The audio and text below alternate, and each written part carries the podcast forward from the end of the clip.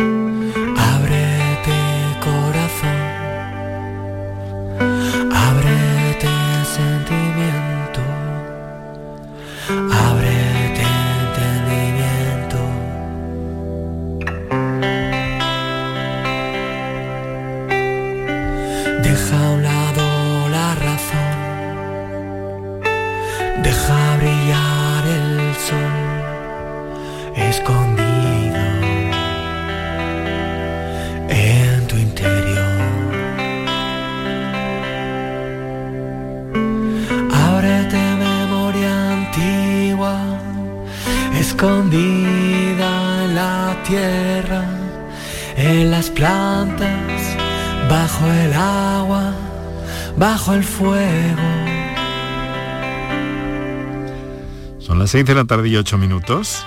Relajadamente, acordándonos del sueño de Morfeo con esta canción, para hablar de dormires y de despertares. Dormir, no más. Y pensar que con un sueño damos fin al pesar del corazón y a los mil naturales conflictos que constituyen la herencia de la carne. Aquí un término devotamente apetecible. Morir, dormir, dormir, tal vez soñar.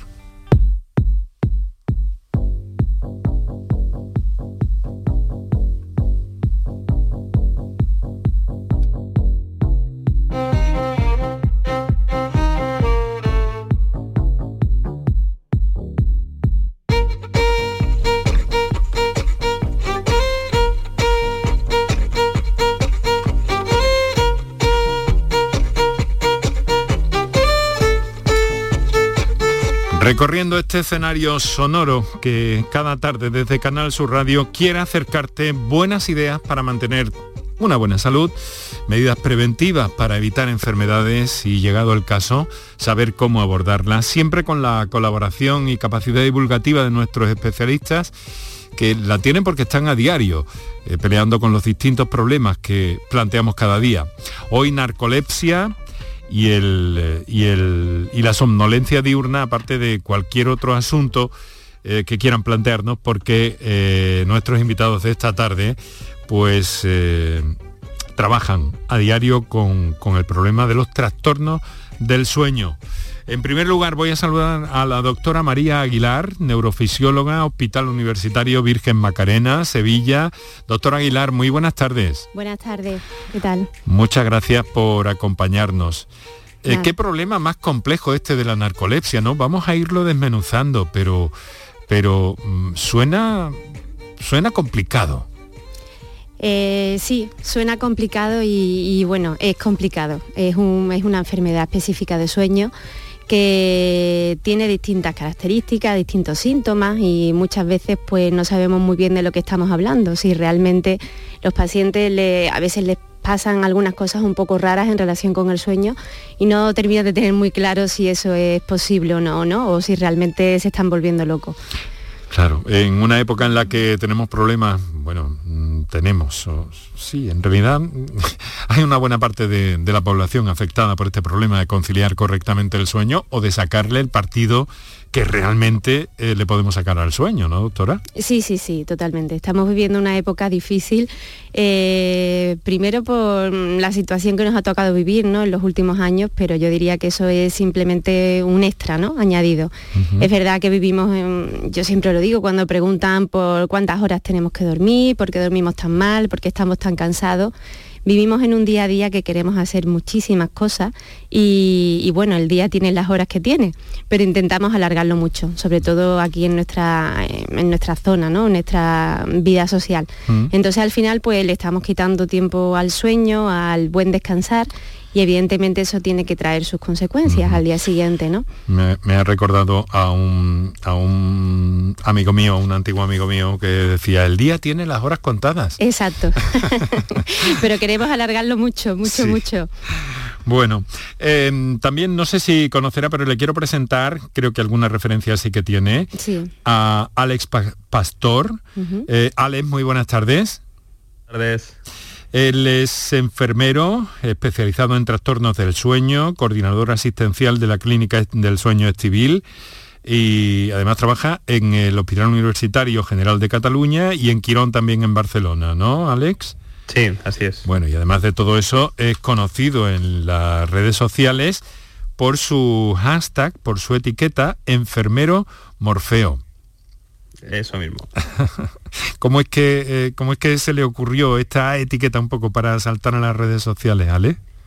Bueno, eh, cuando decidí comenzar en el mundo de las redes sociales, eh, me fijaba en que había enfermeros de todo, pero no había enfermeros del sueño. Y mm. claro, uno que llevaba ya mucho tiempo en este mundo de la medicina del sueño, pues pues tenía la necesidad de enseñar al, mundo lo que hacía, ¿no? Y de, demostrar un poco de que los enfermeros del sueño también existimos y que también nuestro trabajo en las unidades del sueño es muy importante y quería que la gente lo conociera y por eso fue el nombre. Bueno, pues yo quiero que conozca también a la doctora María Aguilar, sé que tienen entre ambos algunas eh, referencias pero los presento aquí en, el, Teatro Sonoro de la radio esta tarde y les agradezco profundamente a los dos, tanto a la doctora Aguilar como a Alex Pastor, que eh, nos estén acompañando.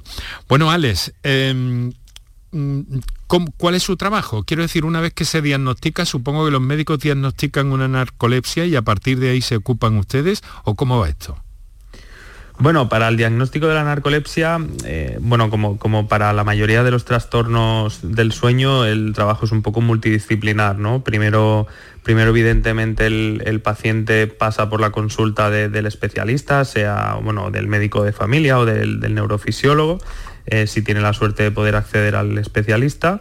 y, en el caso de la narcolepsia, que es lo que nos ocupa, pues sí, se puede hacer un primer diagnóstico, una sospecha diagnóstica a través de, de, la sintomatología diurna, como puede ser pues, la, excesiva somnolencia o incluso la cataplegia, que es la pérdida del tono muscular. Em, bueno, doctor Aguilar, si, quiere añadir algo, no, no dudes en entramos, ¿eh? entramos en la materia dura un poco de la enfermedad, porque también hay casos de, esto que usted ha mencionado, la cataplexia, de alucinaciones. Eh, la parálisis del sueño, que debe ser una cosa terrible y que no es de las películas esto, ¿no, doctora Aguilar? Claro, pero... No, no es de las películas, eso es lo que decíamos antes, ¿no? Al inicio. La narcolepsia es una enfermedad muy compleja y tiene muchos síntomas diversos. Entonces, evidentemente, pues el síntoma eh, más frecuente y más relevante va a ser la somnolencia diurna, ¿no? Son pacientes que no son capaces de mantenerse despiertos en las situaciones que deberíamos en el día a día y luego se añaden otro tipo de síntomas, quizás el más llamativo, ¿no? por, lo, por, lo que, por lo que supone esa cataplegia, que es que, en relación con situaciones emocionales eh, importantes, sobre todo es más frecuente con emociones positivas, cuando estamos riéndonos mucho, en una situación en la que lo estamos pasando muy bien y mm. es una emoción fuerte, pues perdemos el tono muscular, ¿no?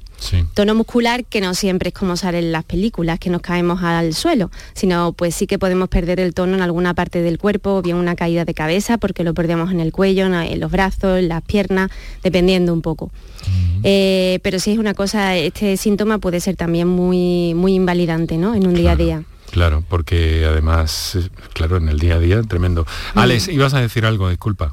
No, pero no, no, iba eh, por, seguir un poco con, nuestro papel, digamos, que una vez, una vez ha hecho el diagnóstico a través de los síntomas o este prediagnóstico, pues claro, el diagnóstico de narcolepsia se debe confirmar mediante una prueba diagnóstica, ¿no? que es el test de latencias múltiples, que es el test que ya es algo propiamente de, que haríamos en, en la unidad del sueño y, es, un es una prueba diagnóstica que consiste eh, en, es una, digamos, la única prueba, bueno, es una prueba objetiva que nos sirve para realmente ver realmente la somnolencia real que tiene el paciente a través de mm, provocarle em, la entrada en sueño a través de unas siestas, eh, de por cuatro o cinco siestas, a lo largo separadas en un tiempo definido, y ahí nosotros vemos si el paciente entra en un sueño profundo, no, no entra en sueño profundo a través de, bueno, de, una, de unos tiempos.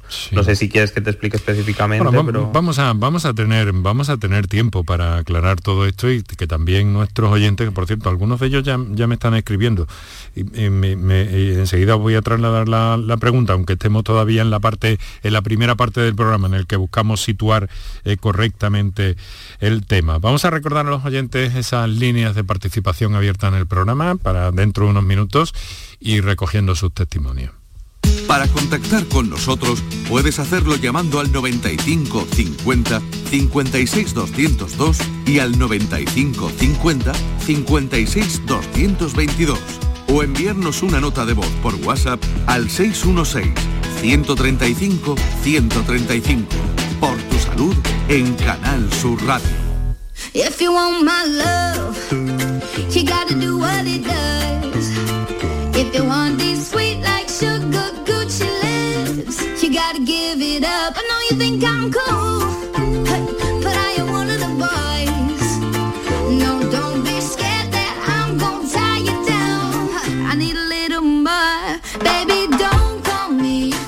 Nuestro acercamiento al mundo de la salud, hoy estamos conociendo, queremos conocer mucho mejor la narcolepsia y esos trastornos que tienen que ver con la somnolencia diurna, que no necesariamente pueden llegar a ser mm, narcolepsia, aunque todo eso iremos aclarándolo en los próximos minutos, gracias a la participación de nuestros invitados, la doctora María Aguilar, neurofisióloga, y Alex Pastor, enfermero morfeo en redes sociales y especializado en trastornos del sueño.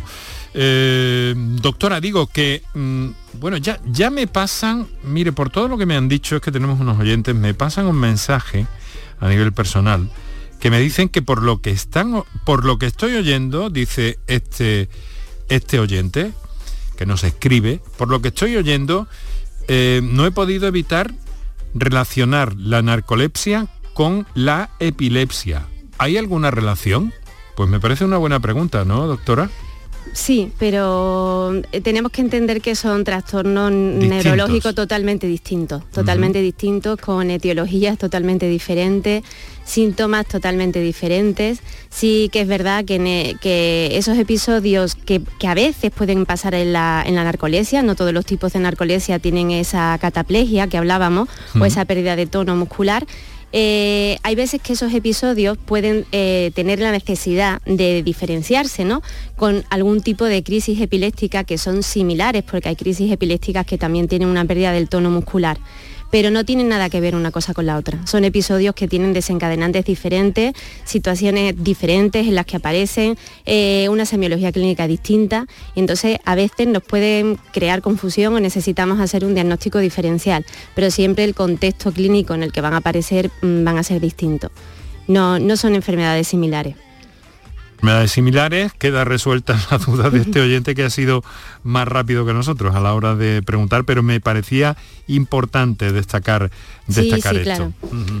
Eh, mm, entonces, eh, Alex, es decir, este problema puede presentarse en cualquier momento de la vida, desde la niñez hasta la edad adulta o posteriormente. Sí, la, a ver, la narcolepsia en sí em, se, se, puede diagnosticar en cualquier momento. Lo que sí que es verdad es que hay una prevalencia en el diagnóstico en, ciertos picos de edad, em, que normalmente suele ser en la adolescencia entre los 14 y 16 años y luego hay un segundo pico entre los 35 y, entre los 35 y los 40 años. Pero hay que, hay que tener en cuenta que, la narcolepsia es una enfermedad muy infradiagnosticada y, y más en nuestro país. Eh, y esto hace que haya un retraso más o menos de unos 10 años entre la aparición de los síntomas y el diagnóstico. Por lo tanto, mm, la edad de diagnóstico puede ser muy variable. Puede, puede llegar incluso a haber personas eh, que se les diagnostica a los 50 años. Claro, pero que a lo mejor estaba, ¿no, doctora Aguilar, eh, previamente ahí eh, un poco sin dar la cara, claro, bajo ese, bajo mm. ese infradiagnóstico. Eso, no sin dar la cara, la cara la habría dado. La, habría dado, sí, perdón, sin el diagnóstico. Sin el diagnóstico, sin el diagnóstico claro y, concreto, sí, por supuesto. Nosotros la edad de la edad de, diagnóstico en la unidad de sueño es, variable. Eh, podemos tener desde niños con 7, 6 años, de los, son los, quizás los más pequeñitos, y luego también diagnósticos que hemos, que hemos hecho bastante, bastante mayores, pero no porque los síntomas hayan aparecido alrededor de los 60, ¿no? como, como se me ocurre algún caso, mm. sino porque realmente llevaban toda la vida con ese tipo de quejas, con ese tipo de síntomas, pero sin realmente creer que era un trastorno o, nadie se lo había planteado, entonces al no pensar que era un trastorno, pues llevaban toda la vida conviviendo con los síntomas, ¿no? Pero evidentemente el que aparezca a los 60 años, o diagnostique, perdón, a los 60, 70 años, no, no quiere decir que aparezca, que aparezca en ese momento. como bien ha dicho, como bien ha dicho el compañero, hay dos picos sobre todo de, de edad en los que es más frecuente su aparición y es una enfermedad que suele aparecer en la adolescencia, principalmente es cuando empiezan, empiezan los síntomas. ¿Qué problema en ese momento de la vida, no, doctora? Sí, es complicado, sobre todo porque también se unen horarios irregulares, cambios en los hábitos de sueño, entonces es verdad que, a veces es un, a veces no, yo diría que la gran mayoría es un diagnóstico muy, muy complicado, ¿no? En estos casos.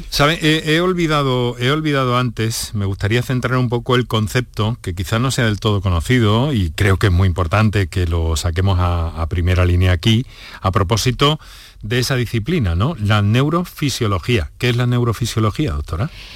Pues bueno, la neurofisiología sería exactamente una, disciplina, una parte de la medicina que se encarga del estudio funcional, de cómo funciona el sistema nervioso ¿no? Eh, en sus distintos aspectos, tanto si hablamos a un nivel más central, cómo funciona el cerebro, a un nivel más periférico para que nos entendamos cómo funcionan eh, los nervios. ¿no? Entonces es el, estudio de la función del sistema nervioso en todo su, en todo su ámbito. En este caso hay una parte que, bueno, que es la patología del sueño, cuando ya tenemos o nos queremos especializar en esa parte, pues sí que nos centramos eh, en, qué pasa, qué pasa desde en, ese, en esa función del sistema nervioso y no solamente el sistema nervioso, ya ahí entran otros muchos sistemas mm. cuando estudiamos el sueño y las patologías que pueden estar relacionadas. El sueño, Morfeo, Mm, enfermero Morfeo. Qué, qué, bonita, qué bonita idea, ¿no? la de la de etiquetarte así, Alex, en las en las eh, en las redes sociales. Vamos a hacer una cosa. Eh, vamos a atender una llamada que tenemos pendiente eh, de alguien que me parece que quiere preguntar más bien por, por, por el insomnio. Nos llama desde Granada y es, a ver, ¿quién nos llama desde Granada? No tengo el nombre. Hola. Manolo. Manolo, muy buenas tardes, querido amigo. Buenas tardes, don Enrique, le oigo diario. Y buenas tardes a, la doctora Aguilar y a Alex, el enfermero. Muy buenas bien. tardes. Buenas tardes. Yo tengo, voy a cumplir 77 años y yo tengo un insomnio crónico de larga data. Eh, yo no duermo desde que tengo 15 años, desde que tenía 15 años. Yo trabajaba 22 horas diarias con 15 años. Yo no me acostaba antes de las 6 y me levantaba a las 8 de la mañana. Los primeros dos meses o tres lo pasé muy mal. Hasta que rompí mi reloj biológico, rompí mi ritmo circadiano y yo hacía una vida totalmente normal. Dos horas eran suficientes para, mí. Y bueno, pues yo hacía, yo era comercial, era visitador médico, he sido visitador médico 47 años y yo pues hacía mil kilómetros diarios casi, menos cuando estaba en mi ciudad. La ruta, y yo no he llegado tarde nunca a ningún sitio. yo no he llegado nunca tarde a ningún sitio. Y en, a los 20 o 25 años de yo no dormir prácticamente nada, nada, y no me sentía mal tampoco, o sea que, que no me sentía mal. Me dicen en el centro de salud de una zona donde los jueves había reunión y los de todos los pueblos de alrededor pues se unían allí tenían su sesión clínica. Y entonces entro un día y, me dicen, mira, mm, acaba de irse, te ha venido el neurofisiólogo mm. Mm, para ver si conocemos enfermos de, de insomnio que le mandemos, que están haciendo un estudio y tal y cual, y le hemos dicho, pues hay un delegado de laboratorio que no duerme nada. Y, dice, acaba de irse, mira a ver si lo ves. Y salía a la calle y ya se había ido. Dice, mira, es don Jesús Paniagua Soto, el jefe de neurofisiología de, del Hospital de Traumatología de Granada. Sí. Y llégate por, por allí, que te van a atender como un rey. Y yo la verdad es que mm, pues se lo agradecí, pero no, no le hice caso pero un día, al cabo de, los cuatro o seis vaya, meses... Vaya resumiendo que tenemos que hacer hasta una desconexión hoy, por favor, Manolo. Así, mm, a los cuatro o seis meses comía en carretera y después de comer seguía trabajando. Pues en uno de los días, después de muchos años, tuve un segundo de insomnio. Paré automáticamente el coche, eché el asiento para atrás, me eché a dormir y a la hora me fui aburrido porque no, no dormía. Entonces, eso me invitó a ir al servicio de neurofisiología a, ver si me podían arreglar el tema. Porque bueno, a ver si la próxima vez en vez de un segundo. ¿Y, eso, eso ha mejorado? ¿Eso ha mejorado, Manolo? Mm, pues mm, me hicieron pruebas, he pasado varias noches con el electrodo en la cabeza puesta, en fin y tal, y me decía el médico, el jefe de neurofisiología. Vamos, a hacer una cosa, vamos, a hacer una cosa, vamos a hacer una cosa. Espérate, porque es que tenemos que tenemos un compromiso, porque tenemos que, eh, que, dar eh, un punto de partida aquí para los compañeros que van a radiar el partido del Betis que juega hoy en Sevilla y va a ser eh, pues dentro de un instante. Así que eh, después de la publicidad retomamos todo esto. Escuchas Canal Sur Radio en Sevilla. Si necesitas recuperarte de una operación de cadera, rodilla o cualquier otro proceso médico, en Vallesol podemos ayudarte. Contamos con profesionales que te ayudarán a recuperarte más rápido y llevarán un estrecho seguimiento de tu evolución. Y todo ello sin desplazamientos innecesarios y por mucho menos de lo que imaginas. Infórmate en el 924 24 25 o en vallesol.es. Vallesol, la residencia que te mereces. Bienvenidos a Sacaba. Mil metros de electrodomésticos con primeras marcas. Grupos Whirlpool, Bosch y Electrolux. Frigoríficos, lavadoras, hornos, vitros. ¿Quieres más? Aires acondicionados, aspiradoras, pequeños electrodomésticos. Y financiamos en 12 o 20 meses sin intereses solo tú y Sacaba. Tu tienda de electrodomésticos en el Polígono Store en calle nivel 23. Ven a ver nuestra exposición y sus 25 años de experiencia. Sacaba. ¿Sabías que con las ayudas de los fondos Next Generations puedes cambiar tus ventanas ahorrando hasta un 52%? Pide presupuesto en ventglass.com y un miembro de nuestro equipo gestionará tu subvención. Aprovecha ahora para aislar tu hogar con sistemas de ventanas Comerling. Este invierno más que nunca lo notarás en tu factura de calefacción. Infórmate en ventglass.com. Fabricantes oficiales de Comerling. El mejor jamón del mundo te espera en Aracena. Del 14 al 16 y del 21 al 23 de octubre celebramos 25 años de Feria Regional del Jamón y del Cerdo Ibérico. Un entorno incomparable y un sabor único. Ven y disfruta de Aracena, la ciudad de la gruta y de otras muchas maravillas. Por tu salud en Canal Sur Radio.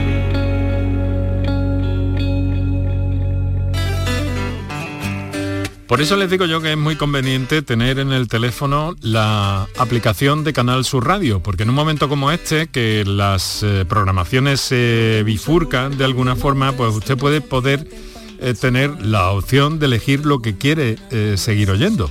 Y por eso, y para eso estamos nosotros aquí.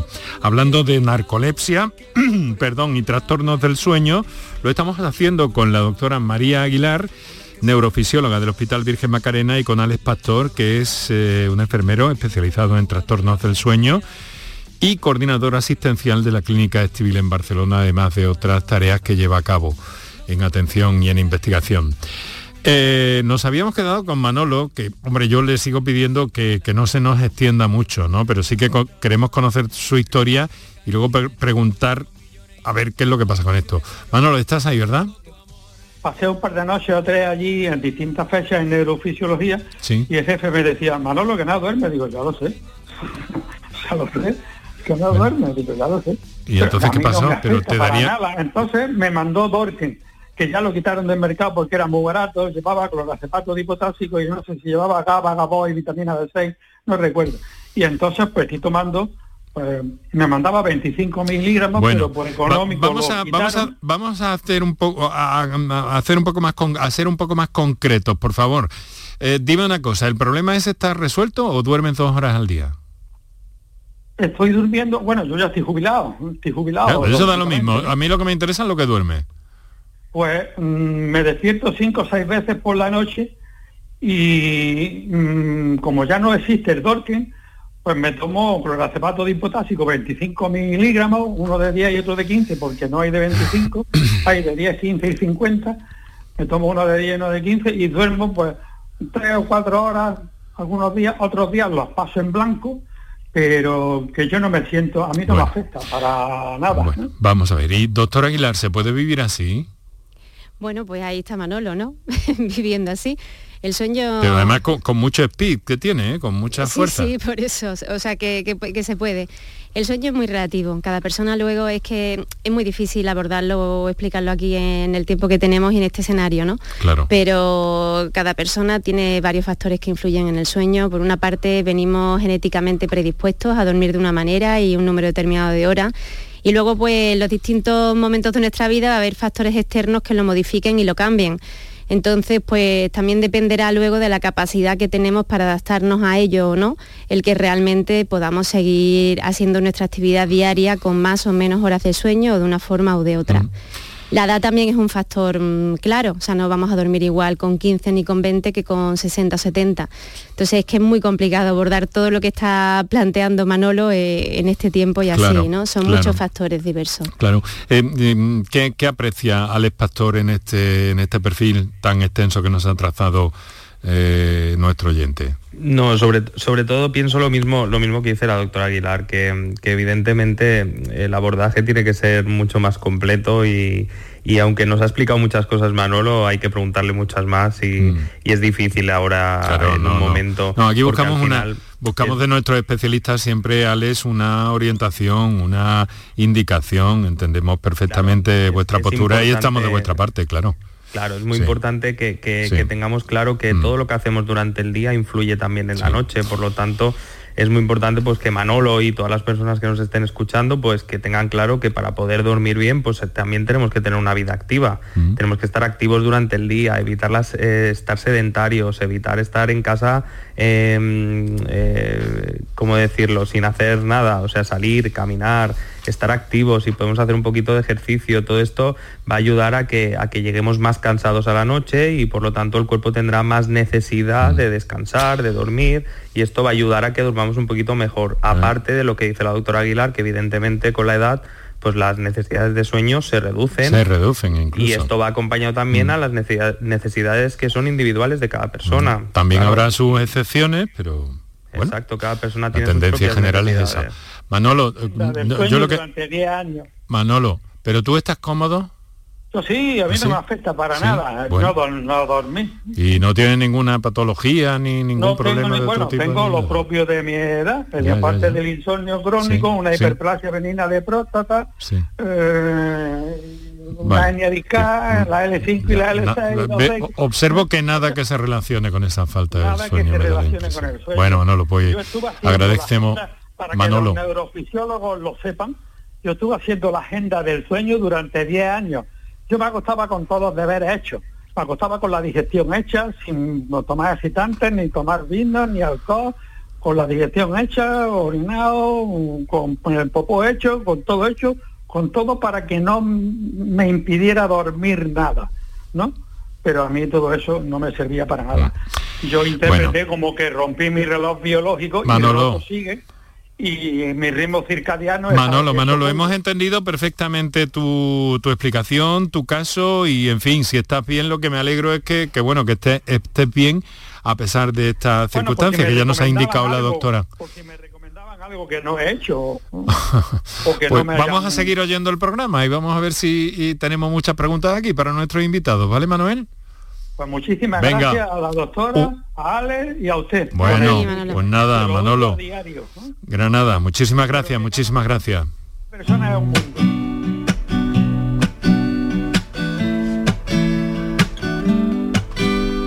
she work the bowl, she break it down, she take it low, she's fine as hell, she's about the dough, doing the thing right on the floor, and money, money she making, look at the way she's shaking, make you wanna Es curioso, ¿no? Hemos eh, planteado el tema eh, relacionado con con la narcolepsia y la somnolencia eh, diurna.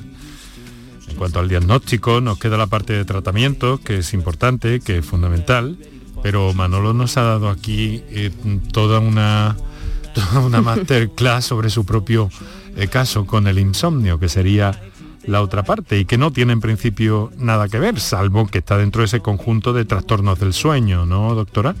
Sí, sí. Bueno, es, que ya digo, hablamos de muchas variantes, de muchos factores que que, influyen. Entonces, dentro de los trastornos del sueño, evidentemente está el insomnio, que todo el mundo conoce y todo el mundo sabe que va a ser alguna dificultad para dormir, bien al inicio del sueño o bien a lo largo de la noche.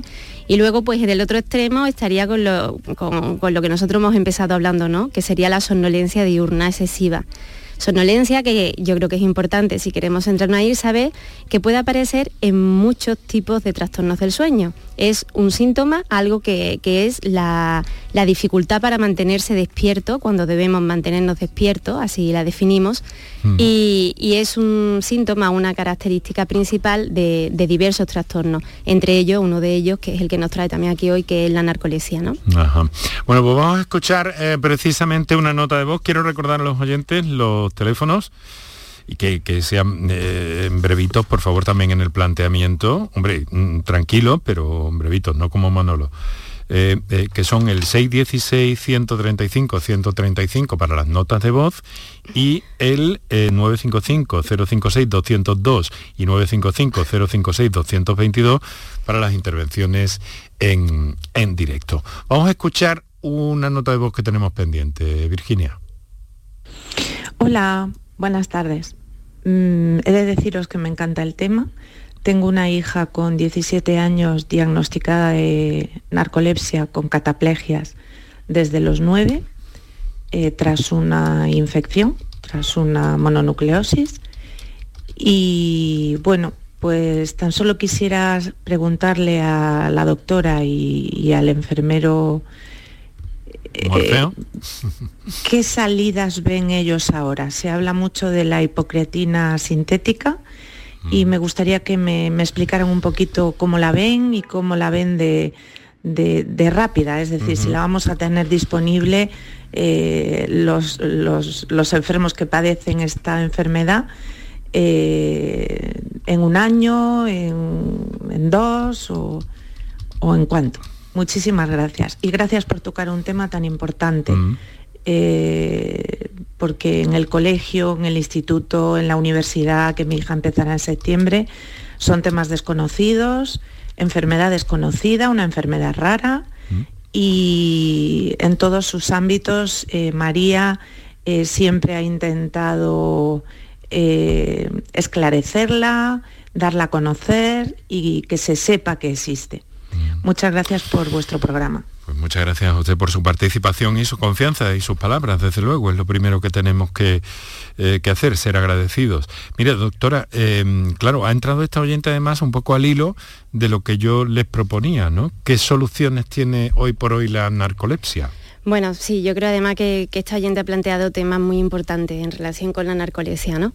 Es un trastorno que, es verdad que a día de hoy tratamiento curativo como tal no, no tiene. Ella planteaba pues, el tema de esas hipocretinas sintéticas pero que sinceramente ojalá pudiera darle la respuesta de dentro de un año, dos años, tres o cuánto. Llevan mucho tiempo investigándose sobre el tema y muchísimo avance en relación con esto, pero no tenemos claro que eso ya lo vayamos a tener disponible a corto plazo y sobre todo pues con, un funcionamiento adecuado como para hacer un tratamiento curativo, digamos, ¿no? O por lo menos sustitutivo, diríamos, en este tema.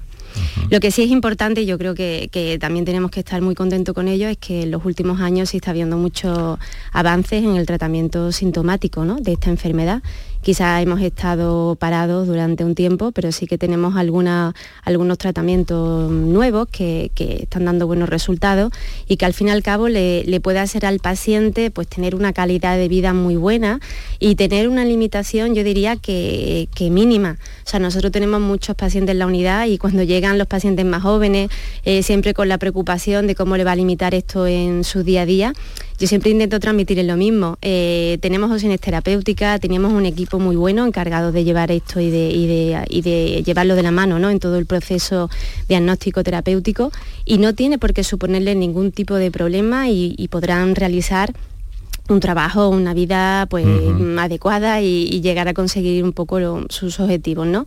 Sí es importante abordarlo bien y, plantear todas las opciones que tenemos en, en el tema tratamiento. Resumiendo, tratamiento curativo a día de hoy, eh, evidentemente no sabemos que no disponemos, pero estamos en ello. Yo no puedo dar una fecha, ojalá pudiera.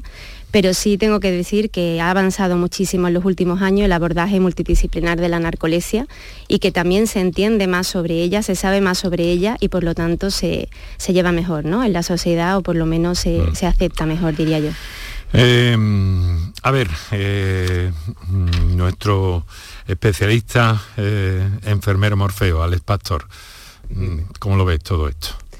Bueno, a ver, por la parte que, me toca del tratamiento de la narcolepsia, claro, eh, bueno, primero todo comparto lo que dice la doctora Aguilar, evidentemente aún, aún no existe un tratamiento curativo, curativo, pero sí que hay mucha mejora en, la, en el tratamiento de la sintomatología, pero podemos ayudar con la higiene del sueño. La higiene del sueño es un pilar básico un pilar básico en, el tratamiento y en la prevención de los trastornos del sueño. No sé si, si, todo el mundo conoce lo que es la higiene del sueño, pero la higiene del sueño... Es un concepto que los especialistas estáis divulgando últimamente, ¿no? Bueno, la higiene del sueño la hemos divulgado siempre. Siempre. lo que pasa es que... Sí, pero está tomando más fuerza. Sí, lo que pasa es que con la higiene del sueño es lo típico, para, para, que, para que se entienda fácilmente, es lo típico que todo el mundo lo ha oído, todo el mundo, digamos, le ha llegado la información por algún lado, pero nadie le ha hecho mucho caso. La cuestión es que la higiene del sueño es más importante de lo que nos pensamos, porque aparte de servirnos para ayudarnos cuando ya tenemos un problema, nos sirve para prevenir futuros problemas del sueño.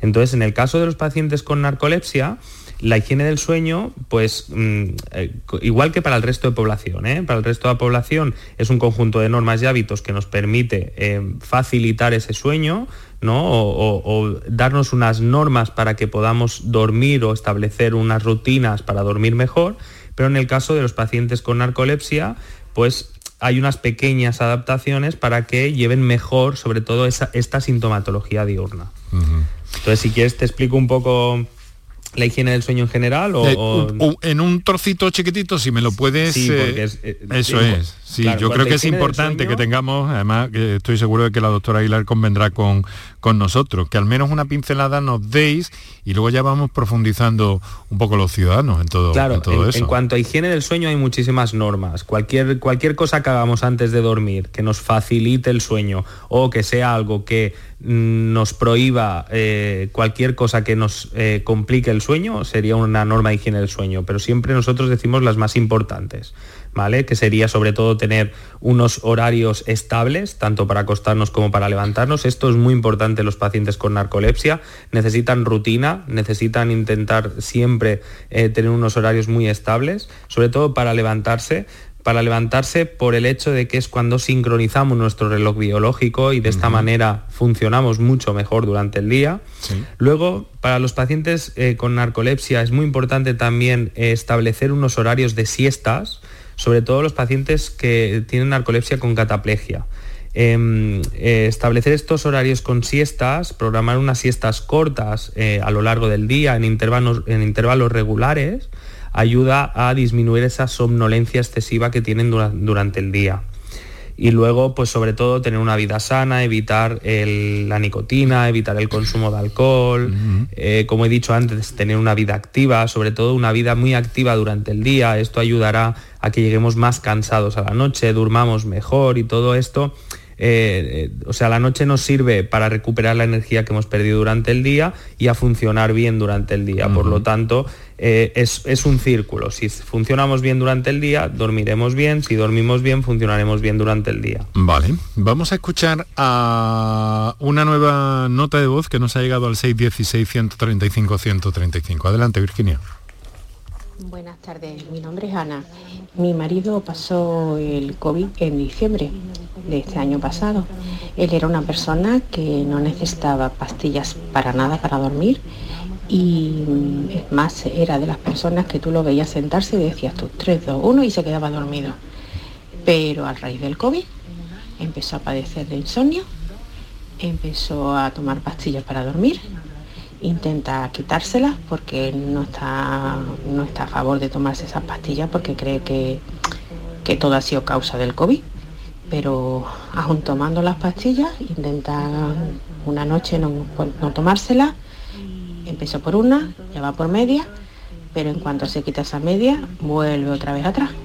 Entonces mm, está reventado por el trabajo, mm, intenta agotar lo máximo hasta que ya el sueño le rinde pero aún así ha trastornado todo su... Bueno, muchas gracias, muchas gracias a esta oyente. Eh, esta ha sido una casuística, eh, seguro que se han encontrado, ¿no? Eh, después o durante y mucho más ahora después, tras los momentos más críticos de la pandemia, ¿no? ¿Qué nos ha pasado ahí, doctora?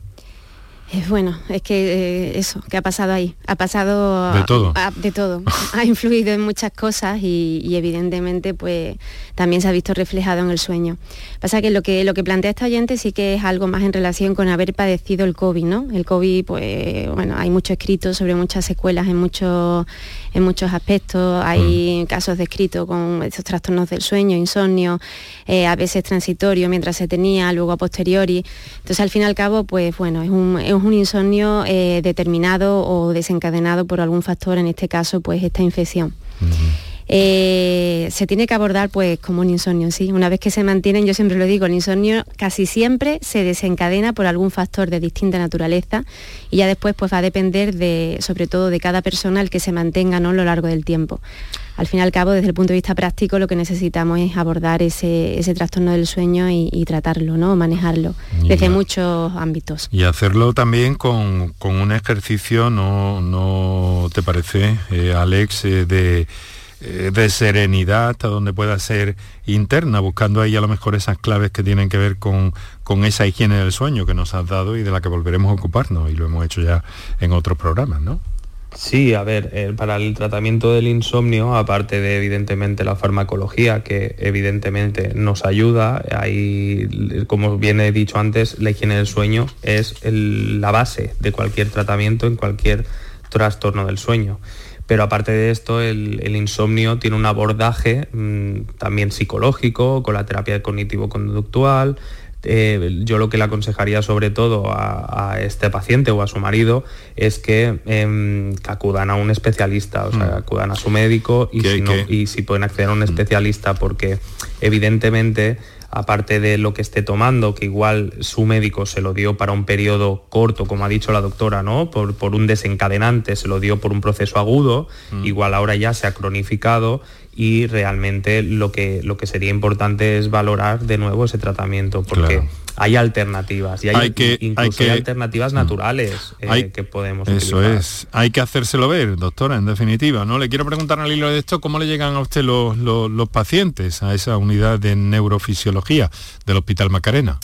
Pues bueno, nosotros la unidad del sueño es una, unidad muy especializada, entonces la derivación de pacientes viene mm, sobre todo de, otro tipo de especialidades, ¿no? Como neurología, neumología, eh, pediatría, otorrino, psiquiatría. Eh, no quiero que se me quede ninguna atrás, pero de diversas especialidades. No podemos tener deriva no tenemos derivación directa desde atención primaria, sino ya digamos que es una, una derivación a una unidad muy especializada. Ya, ya, ya. Bueno, y ahí trabajan a diario y vengan muchos pacientes, doctora. Muchos, muchos. Y mucho más que podríamos, ¿no? Si tuviéramos la opción. Pero sí. Mm. Eh, todos conocemos seguro a alguien con algún trastorno del sueño, ¿no? Es raro cuando se pregunta en cualquier mm. foro si, si se tienen problemas de sueño o alguien conoce a algún familiar o amigo que lo tenga. O sea, es algo bastante, bastante frecuente, sobre todo determinado, determinados trastornos del sueño. Sí, hemos empezado el programa diciendo, y nos han, eh, nos han dejado ustedes claro, que eh, había un infradiagnóstico de, la narcolepsia. Yo he encontrado en la web de Bioproject, que es un, laboratorio farmacéutico dedicado a fármacos para este tipo de asuntos, entre otros, pero que hay como un test, ¿no? Eh, ¿Sería bueno ese test para evitar ese infradiagnóstico? Vuestras dos opiniones para terminar ya eh, y breve si es posible, amigos. Eh, mira, pues empiezo yo si quieres. Claro, evidentemente todo lo que nos ayude a dar visibilidad a la, enfermedad, a la narcolepsia y a conseguir identificar los casos que aún no están diagnosticados, eh, evidentemente eh, va a ser bueno. Lo, importante es esto, que potenciemos el conocimiento de la enfermedad tanto para la sociedad en general como, como, para nosotros mismos, para la comunidad científica, que también aún hay mucho desconocimiento. Entonces mm. yo creo que este test en una web eh, al acceso de toda la población en general, yo creo que evidentemente puede ayudar muchísimo. Doctora. Pues mm, yo lo veo una herramienta bastante útil, pero sí tengo que puntualizar que siempre tiene que ir acompañado evidentemente de una valoración de un especialista porque hay muchas cosas que nos pueden pasar en el día a día y que no tienen por qué ser patológicas. Y entonces siempre tenemos que tratar el resultado de esos test o las respuestas con cautela, ¿no? Y saber que, que no tenemos por qué tener todos una enfermedad súper específica de sueño. Mm. Entonces es importante que seamos conscientes de lo importante Mm, y me reitero, que es el dormir bien y, no, y tener una buena higiene, como ya hemos dicho, y, cuidar el sueño, al igual que cuidamos el resto, y saber detectar si no lo estamos haciendo bien y si tenemos algún síntoma, por ejemplo la somnolencia, es importante saber que si tenemos esa somnolencia puede haber una causa detrás, causa que puede ser muy diversa y que ya tendrá que ser valorada de forma específica y mm. ver qué puede estar pasando ahí, ¿no? Pues Siempre con cautela, evidentemente. No hemos llegado a dar el dato, pero más del 60% es la estimación de la Sociedad Española del Sueño de personas que, que lo tienen, pero no saben que lo tienen. Y claro, esto es un problema. Eh, mm, se nos quedan tantísimas cosas atrás que voy a tener que, llamaros para otro día, próximamente en las próximas semanas, y le damos otra vuelta al asunto, porque además también eh, se mezcla todo esto mucho, como han visto nuestros oyentes, con el tema del, del insomnio y nos quedamos un poco así. Doctora María Aguilar, neurofisióloga, Hospital Virgen Macarena, muchas gracias por estar con nosotros esta tarde. A vosotros. Alex Pastor, enfermero Morfeo, especializado en trastornos del sueño, muchísimas gracias por compartir estos minutos. Muchísimas gracias a vosotros.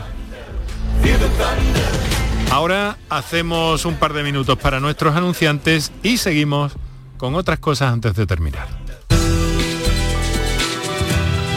Por tu salud, escucha Canal Sur Radio. Ya está ahí el niño del vecino con la pelotita. ¿Pero qué dices, Yuyu? Si ese niño es un figura, ese va a ser un crack. Un crack. La que es una crack es mi mujer, que llamó a Hogar Solar, pusimos las placas solares y ahorramos tela en la factura de la luz. Vaya pelotazo, ¿no? Pelotazo le daba yo al padre del niño. Llama al 955 31 80 80. Hogar Solar, la luz que te ayuda a ahorrar.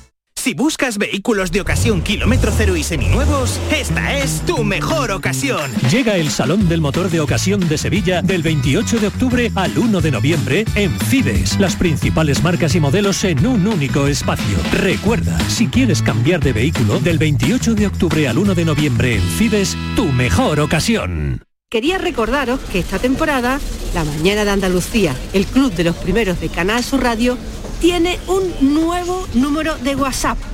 A él le podéis enviar vuestros audios para contarnos qué haces tan temprano, en qué trabajas, a dónde vas. Anota 616 161 161. Primerizas, primerizos, os espero. La mañana de Andalucía. El club de los primeros de Canal Sur Radio con Charo Padilla. De lunes a viernes desde las 5 de la mañana. Más Andalucía, más Canal Sur Radio. Enrique Jesús Moreno, por tu salud en Canal Sur Radio.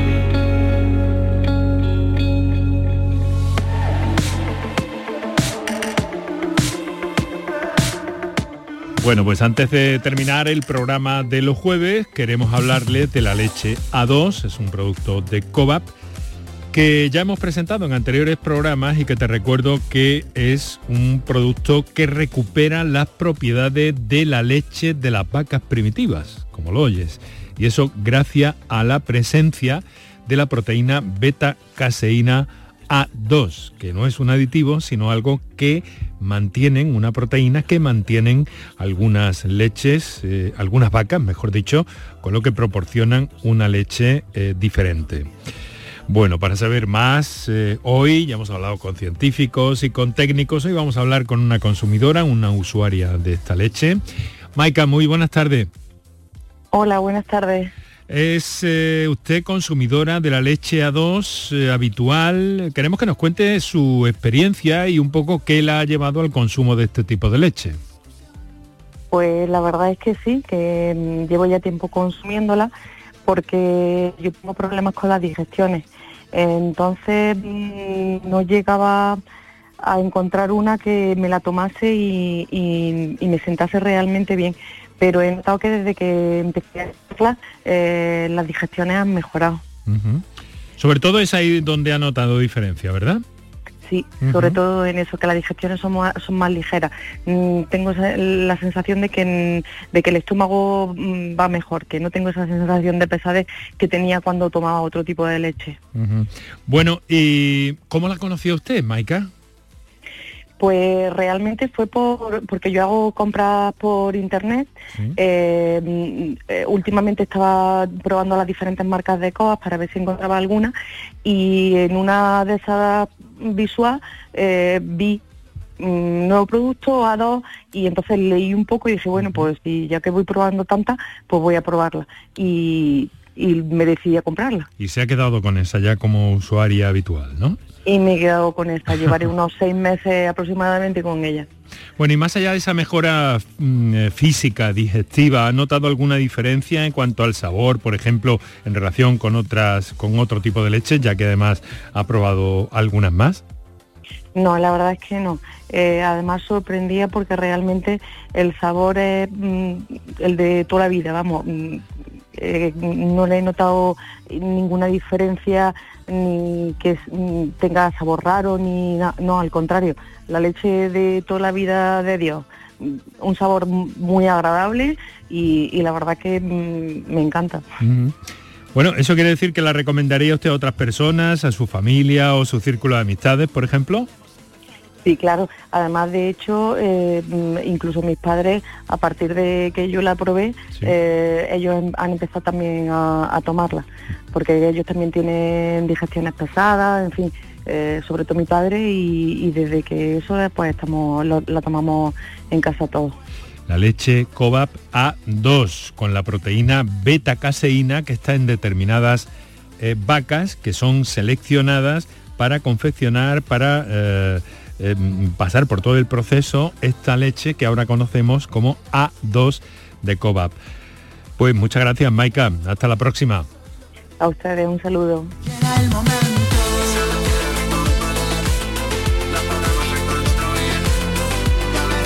Pues mis queridos amigos, mis queridas amigas, lo vamos a dejar aquí con la mejor de las intenciones. Volvemos mañana a las 6 de la tarde, recuerden mañana viernes, con innovación y ciencia en Andalucía.